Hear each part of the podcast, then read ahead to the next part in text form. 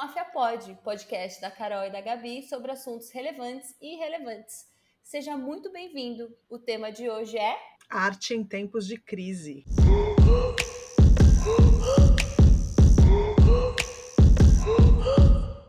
Gabrielen, que assuntinho, hein? A gente tá como? Com um morde a sopra, morde a sopra. É, a gente faz um, um light, né? Um de boinha, engraçadinho, bonitinho, fofinho, e aí a gente vem com um a crise da arte. Acho que a gente pode começar partindo da premissa que a gente está vivendo um momento de crise e que os artistas em geral tiveram que se adaptar a essa nova realidade, né? Uhum. De alguma forma. Eu acho que mais do que nunca, e as pessoas, eu sei que muitos já sabiam, muitos já valorizavam, não sei o quê, mas acho que agora, em pandemia, as pessoas deram o devido valor do que é efetivamente a arte na vida de alguém. E desse esgotamento mental que, que existe e como a arte, através de livro, de música, de pintura, de filmes e TV, Big Brother, né? Tipo, como isso é bom. Então, assim, por exemplo, eu não sou uma pessoa que assisto Big Brother, eu parei há uns 10 anos atrás. Mas eu entendo completamente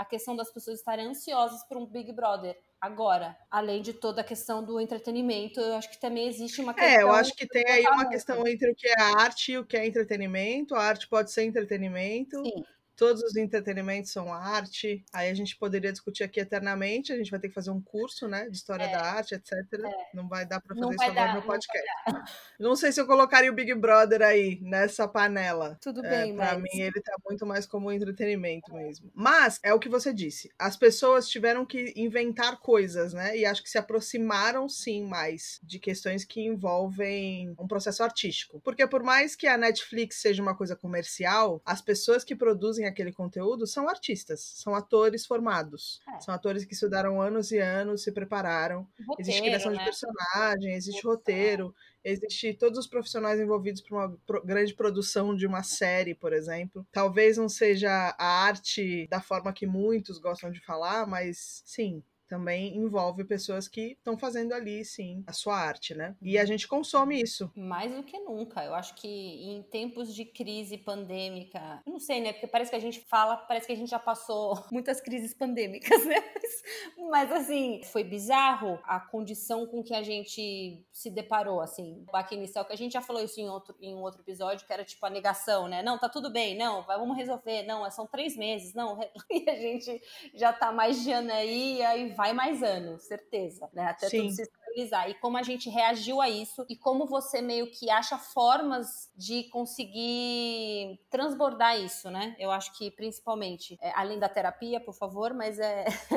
e quais são essas outras formas que você consegue pegar mesmo e levar para você e aquilo mentalmente te deixar bem, sabe? em paz, ou te, te, te tirar dessa realidade também. Acho que tem meio que isso, né? Eu acho que a gente tá falando agora de um momento que é uma crise coletiva, né? Mas a gente pode fazer esse mesmo raciocínio para as crises individuais que a gente tem. Acho que nas nossas crises individuais, muitas vezes a gente se apoia também em processos artísticos, a gente que trabalha diretamente com arte, você atriz, eu atriz, e enfim, a gente é, tá no cinema, tá é, envolvida com várias formas de arte, a gente gosta disso, a nossa criação foi um pouco em volta disso. A gente se, de, se depara com isso com mais facilidade, mas eu acredito que é geral para todo mundo, cada um a seu modo, que às vezes quando a gente não consegue resolver nossas próprias coisas dentro da nossa cabeça, às vezes a gente busca também formas artísticas que fazem com que a gente entenda melhor, né? A gente se enxerga nos filmes, a gente se enxerga nos livros, a gente ouve aquela música que às vezes dá um alívio que a gente não estava esperando. A gente busca, né, esse entendimento e essa, essa fuga, né, para esse esgotamento mental, que lógico, na pandemia é geral, todo mundo está passando pela mesma coisa. Mas antes da pandemia também, né? Eu acho que a gente só ficou mais consciente agora é. de que e... isso é um, um exercício natural nosso. É, e eu achei que foi meio, agora analisando, assim, foi meio que fluido esse processo, né? Do tipo, eu fui automaticamente ver filmes. É muito louco isso. E você foi automaticamente ler livros. Tipo, não foi consciente, sabe? Preciso do escapismo. tipo,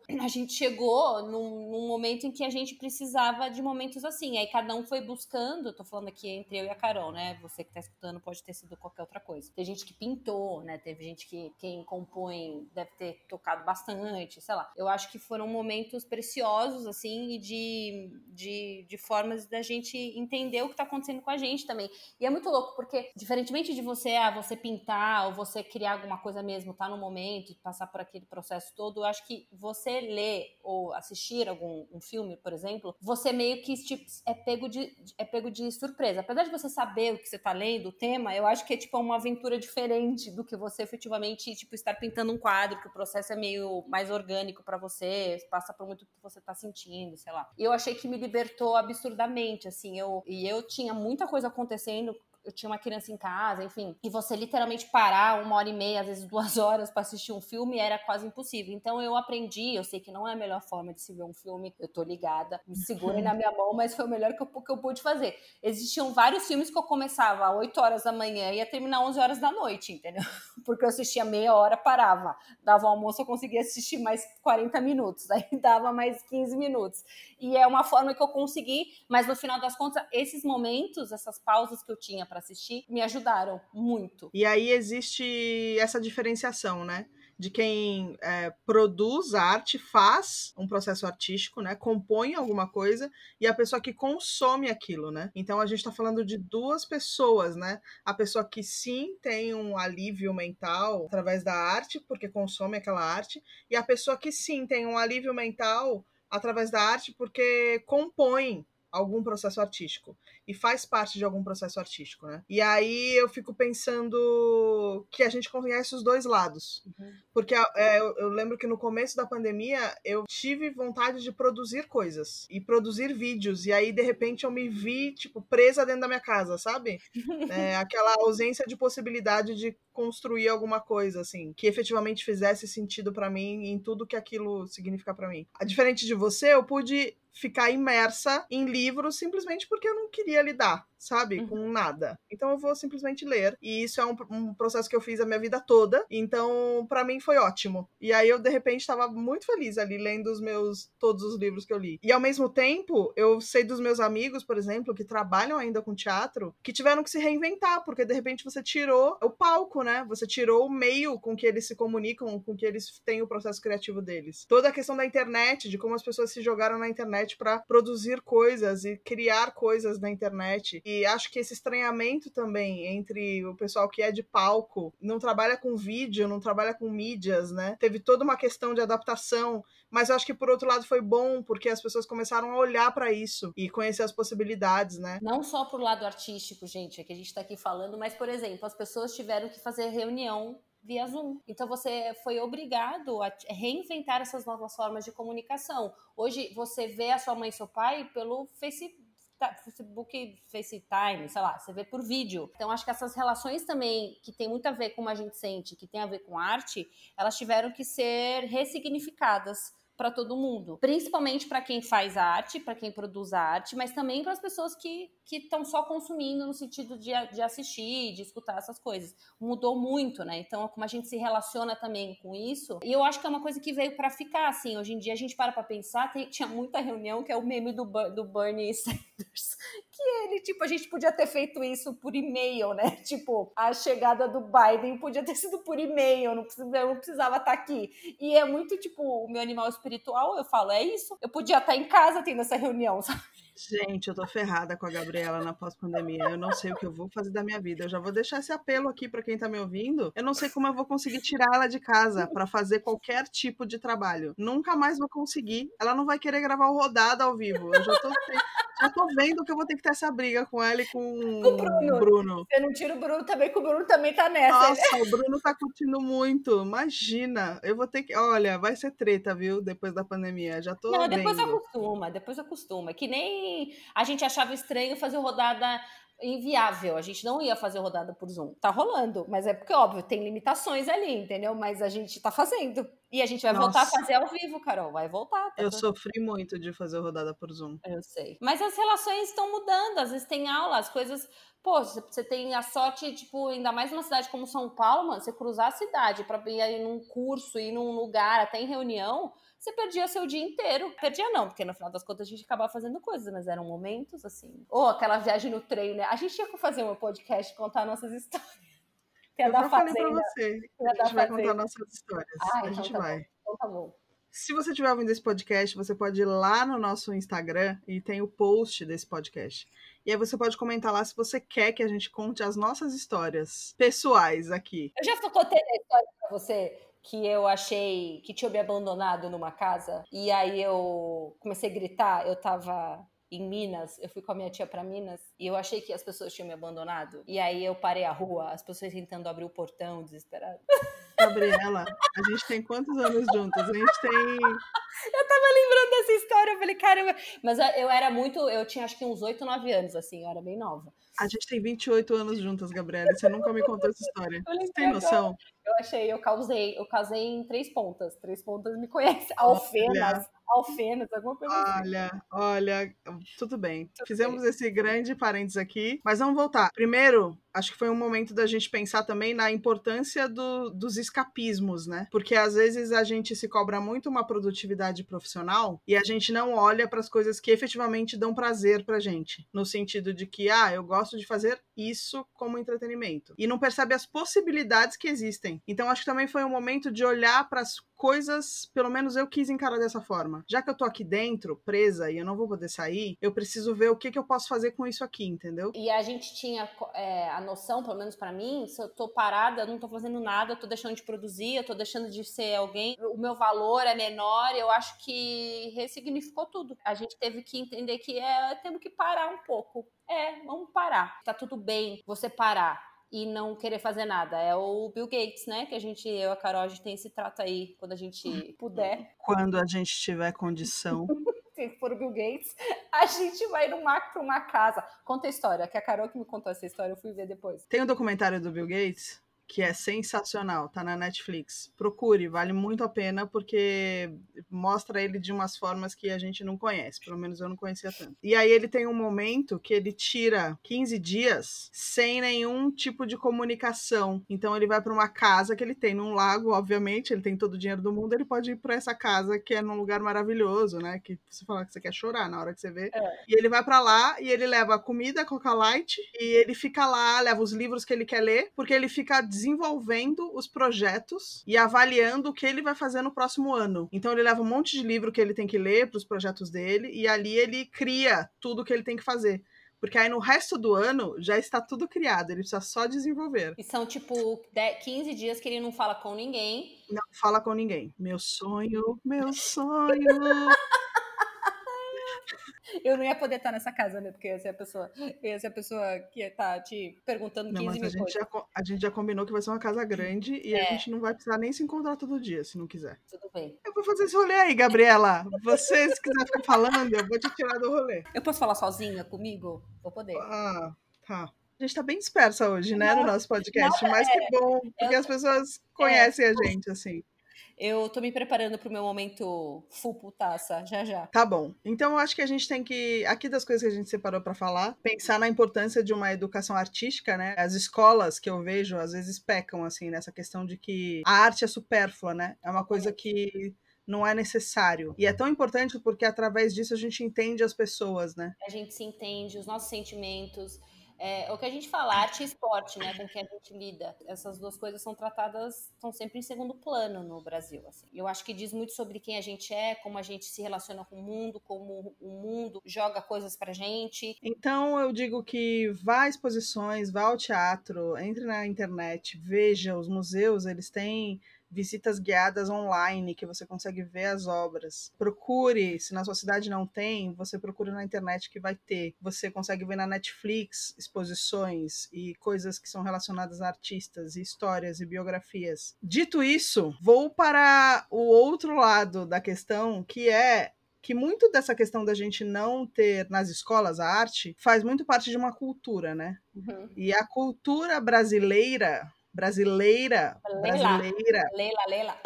repetir brasileira três vezes porque já estou tensa. Eu sinto que tem um embate entre o cidadão do bem e o artista esquerdista filho da puta. Vou te dizer que eu, quando eu olho para um lado e eu olho para o outro lado, eu falo, tá, aqui faltou uma comunicação, né? Assim, geral, geral, temos uma questão de comunicação entre o nosso povo. Generalizações que me incomodam, assim, de forma geral, porque você tá excluindo, entendeu? Todo um segmento porque você acha que aquilo economicamente não é importante. Resumindo, esse é o problema. No fim do dia, esse é o problema. Ou aquilo não é importante porque para mim a religião vai contra, então eu não gosto, então eu não quero que tenha e fica nesse embate, entendeu? E isso me incomoda um pouco porque os processos criativos é, são políticos, lógico, tem muitas manifestações políticas através dos processos criativos, porque a arte está aí para dar um zoom, para colocar uma lupa em cima das grandes questões que a gente vive. Então, sim, existe um posicionamento político nisso. Eu entendo o hate pelas pessoas, eu não entendo o hate pela arte em si. Sabe o que eu quero dizer? Totalmente. As pessoas não conseguem nem. É... A minha questão é: você não consegue descrever para mim o porquê que você não tá assistindo esse filme. Entendeu? Tipo, o porquê. Na senti... O sentimento é porque eles são esquerdistas. Ou porque é cidadão do. Entendeu? Tipo, não existe um raciocínio coerente e que você pode não querer assistir esse filme mesmo. E tudo bem. Ninguém aqui tá obrigado. Você não é obrigado a fazer, assistir nenhum filme, se você não quiser. Mas eu não consigo entender essa polaridade que existe e essa falta de raciocínio e de, e, de diálogo mesmo, que nem você falou, entre as pessoas, de, de entendimento do por, por que, que isso me incomoda por que, que eu não quero ver isso? E já chegar no momento em que não, não vou assistir porque tem Caetano Veloso, Caetano Veloso é de esquerda, deu o PT, o PT é uma merda, não sei o que. Entendeu? Tipo, aí você fala, gente, mas calma, calma, o que, que, você tá resumindo as pessoas um sentimento a isso e também do lado oposto também tem, sabe? Eu entendo perfeitamente. Eu acho que é, a gente chegou num nível, mas isso é o que a gente falou, vem de toda uma educação artística que não houve, de entendimento dos processos e de como o audiovisual, e não, é, não só o audiovisual, mas tipo as revistas, né, as propagandas, assim, se a gente for pegar, as propagandas nazistas começaram com cartazes e tipo símbolos. E o que, que isso significa? E por que esse símbolo? E por que que Hitler usou as, as propagandas? Por que que é pro rádio? Porque, entendeu? Tipo, é uma forma, é, é, então isso tem que ser estudado, não para ser repetido, por favor, mas para ser entendido. E aí a gente entra na grande questão que eu vou deixar a Gabriela falar sozinha agora, é, de como isso se transformou numa crise artística dentro do país. Não, eu não consigo entender como o, o desmantelamento da Ancine, é, as pessoas estão de boa, tirando, óbvio, as pessoas, nós artistas, mas assim, as pessoas estão tipo, ah, tá bom, Ancine e não entenderem a importância disso, entendeu? E como as pessoas não. É, é, eu, eu fico assim, um pouco. Assim, para você que entende, assim, é, quando a gente fala, a gente fala em lives, a gente, a gente fala um pouco sobre o mercado audiovisual, a gente tem que entender que o Brasil ele não é um. Ele não é uma indústria, né? Que nem é os Estados Unidos, que nem tem outros lugares. O Brasil depende muito de edital, depende muito de incentivo do governo, como também existe na Europa, não é só no Brasil, tá? Na Argentina é assim também, então na toda a América do Sul, a maioria assim, existem os incentivos governamentais fazem com que a produção aconteça. Porque a gente não tem uma indústria consolidada como tem os americanos, como tem a Índia, beleza. E aí é um problema, porque a gente também é, fica à mercê de muita coisa. O audiovisual é algo caro de ser feito, porque Infelizmente, os equipamentos são caros, existem muitas pessoas. Não é uma arte barata, não é, não é. A gente tem total consciência. E a gente depende disso. Então, o que aconteceu? No final do ano passado foi congelado o fundo setorial. O fundo setorial é um fundo que está lá exatamente para isso, para produções brasileiras. É um dinheiro que você não podia mexer, é um dinheiro que depois da era Collor, que o Collor acabou com tudo, não existia o cinema mais. Então eles fizeram essa lei para que o fundo setorial não pudesse ser pego esse dinheiro. Exatamente para isso, para se desse alguma merda, ninguém poder usar esse dinheiro. E esse dinheiro está lá congelado. Existe esse dinheiro, esse dinheiro não pode ser movimentado. Eles simplesmente acabaram com o cinema, eles não querem produzir. Então existiram editais que aconteceram e que as pessoas passaram e que as pessoas têm contratos assinados porque tem toda uma regra extensa assim de como você como como produtor você tem que pegar esse dinheiro dinheiro, onde está o dinheiro, como é que você tem que ter o retorno desse dinheiro, você tem que ter um advogado, você tem que ter uma contabilidade. Para isso não é tipo zoeira, entendeu? É, é, aliás, assim, ia ser muito mais fácil se existissem investidores privados, porque daí ia ser muito mais fácil. Na questão de retorno da grana, tudo você tem que devolver, que, que é correto, porque você está usando um dinheiro de um fundo setorial. E simplesmente eles bloquearam tudo. Então não há, não há mais, não há mais, não há mais cinema ou qualquer tipo de projeto audiovisual no país em andamento agora. Não há mais.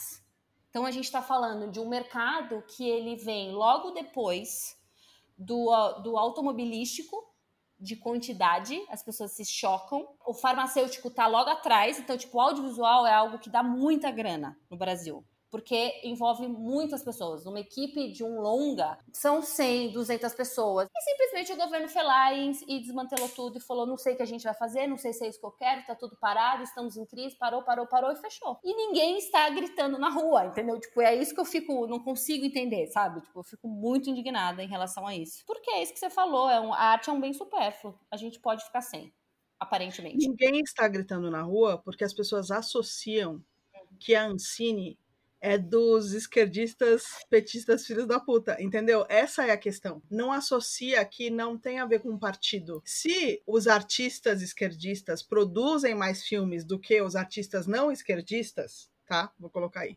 Então, é, artistas não esquerdistas, produzam mais filmes, entrem nesse mercado, façam o que vocês querem fazer. Quando isso aconteceu, muito do que a gente ouviu foi: ah, mas é que vocês não entendem, é que o Brasil está em crise. Então a gente não consegue. A gente tem outras coisas que agora são mais urgentes no Brasil do que isso. Então essa verba vai ter que ser reutilizada. Oi, eu tenho uma graduação de economia, tá? Caso alguém queira me falar alguma coisa. O nosso problema é estrutural, tá bom? Então, assim, não é isso que vai resolver o problema. Se não tiver uma série de outras reformas políticas, reformas de como o orçamento é feito, reformas de como a gente investe o nosso dinheiro dos nossos impostos no país, tipo, não vai ter. Isso aí, gente, independe de partido, tá bom? Partido X, Y, Z, PT, independe. O sistema funciona para quem estiver no poder. Então, se esse sistema não for desfeito da forma que ele é utilizado agora, e aí eu não estou falando, tipo, desfazer a democracia, eu estou falando olhar para o sistema político que a gente tem e reorganizar. Se isso não for feito, as pessoas vão continuar usando do jeito que for, independente desse partido. E aí você está prejudicando alguma coisa que modifica as, a vida das pessoas. Você pode falar o que você quiser, mas mesmo o filme que a Globo faz, que depende desse dinheiro também, mesmo a Globo sendo a Globo, pode não ser o filme que a gente gosta, eu e a Gabi pessoalmente, mas é alguma coisa que muda a vida das pessoas. Elas olham para aquilo e aquilo ali causa alguma transformação, entende? É, um, é uma introdução ao que elas vão conseguir ver em seguida. E é uma introdução a elas conseguirem a ver Bacurau depois.